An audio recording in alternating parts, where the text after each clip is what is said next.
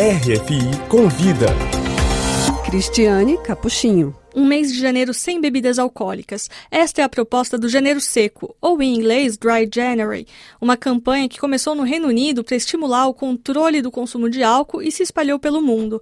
Este é o assunto do RF Convida de hoje. Conversamos com o médico psicanalista Cid Merlino Fernandes, especialista em drogadição. Bom dia, Cid. Bom dia, Cristiane. Quais são os benefícios de ficar um mês sem beber álcool? A gente tem que entender primeiro qual é a finalidade da campanha. A campanha, ela tem a finalidade de demonstrar ao usuário os malefícios do álcool. O que, que a campanha tem o valor de um mês sem beber. É essa a proposta, né? Que não é uma proposta muito nova. O próprio Alcoólicos Anônimos lhe fala de um teste, de você durante um mês trocar a bebida alcoólica por suco.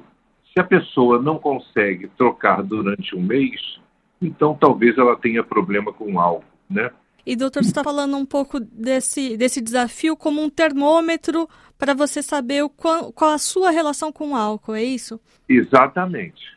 Porque essa campanha é muito boa, mas ela pode ser perigosa.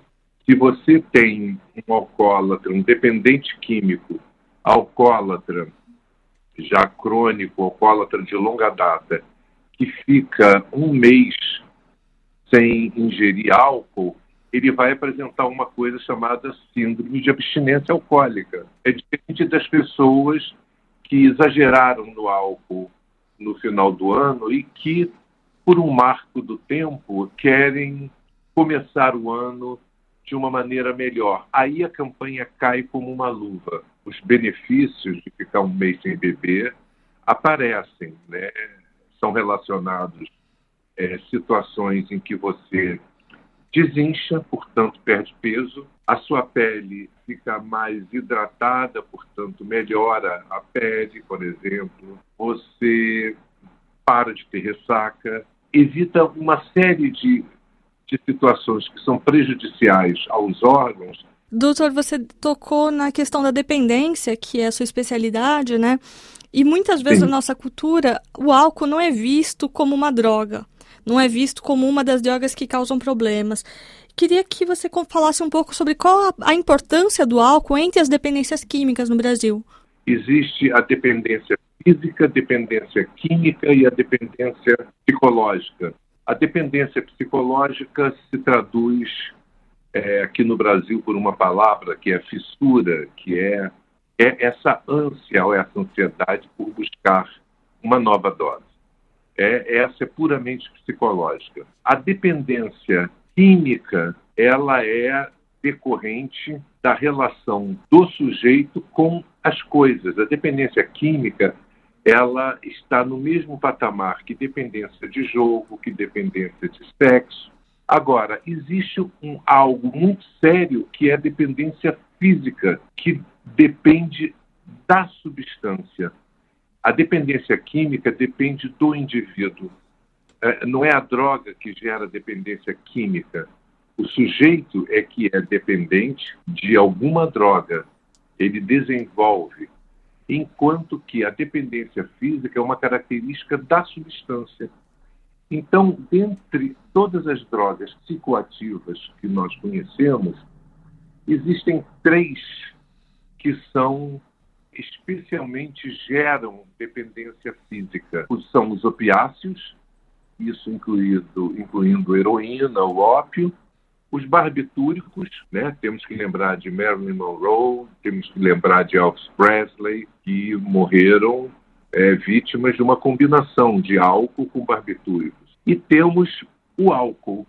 Então, dentre todas as substâncias conhecidas, sintéticas ou naturais, Três geram dependência física. Não dá para a gente é, encampar essa ideia de que o álcool não tem malefícios é, se bem usado. Vai depender do organismo de quem usa.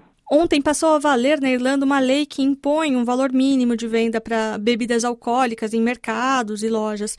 Essa lei aumenta, na prática, o custo das bebidas e o objetivo é reduzir o consumo, principalmente entre os jovens. Como o senhor vê esse tipo de política pública, de mexer no bolso para desincentivar um problema de saúde pública?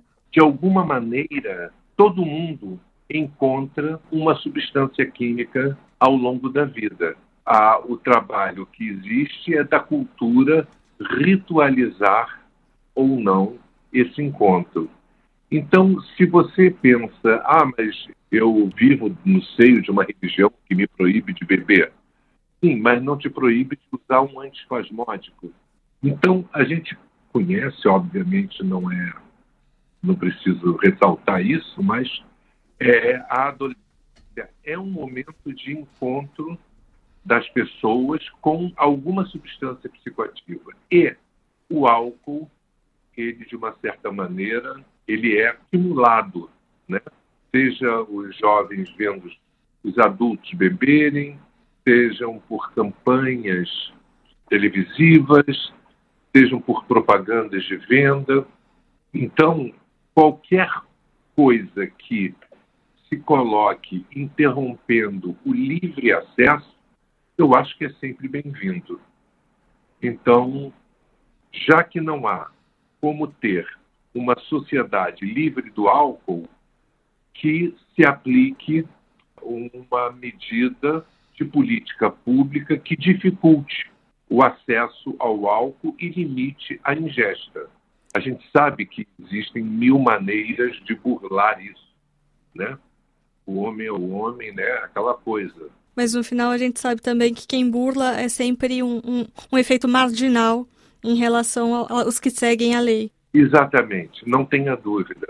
Obrigada, doutor Cid Merlino Fernandes, por ter conversado com a RFI